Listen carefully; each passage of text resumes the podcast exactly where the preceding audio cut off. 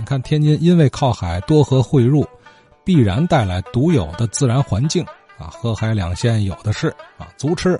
另外，这样的地理环境也必然在地区的历史演变中起到重要作用。你看，九国租界干嘛设在这儿呢？是吧？怎么不设保定去呢？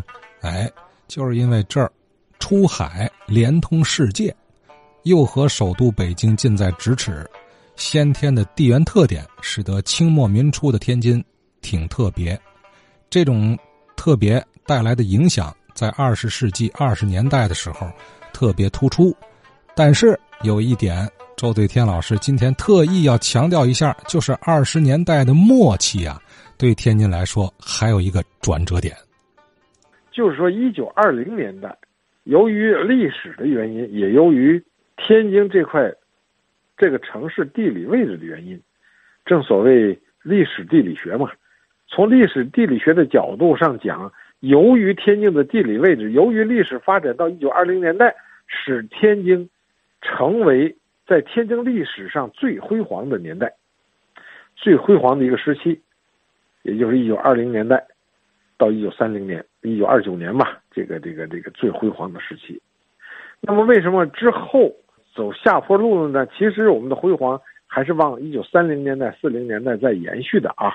但是呢，有一个标志，就是一九二八年，北京政府垮台了，南京政府成立了。那么从国家的层面上讲呢，建设的重心就去到了南京。在这个问题上呢，上海没有受到影响而沾了光，而天津呢，应当是受到了不利的影响。因为投资啊、政治影响各方面就减弱了嘛，而南京呢才开始建设。其实之前的南京是很落后的，南京的建设都是在一九二八年之后才开始建设的。由于你天津的地理位置是在北方，离北京近，当历史发展到北京政府垮台以后，那你天津的地理位置导致了你天津在政治和经济上受到了一定的影响，这也是肯定的。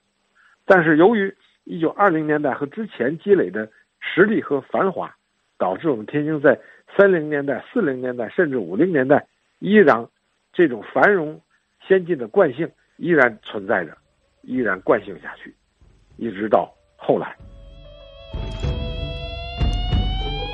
哎，对于天津来说啊，其实对于近代中国来说，一九二八年都是一个转折点啊。北洋政府完了吗？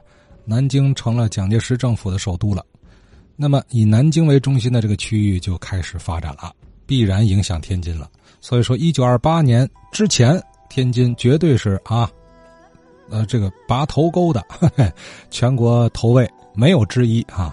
但是，一九二八年之后有变化了，他他也不是戛然而止啊，什么事儿他都不是一切两段的，他是有惯性，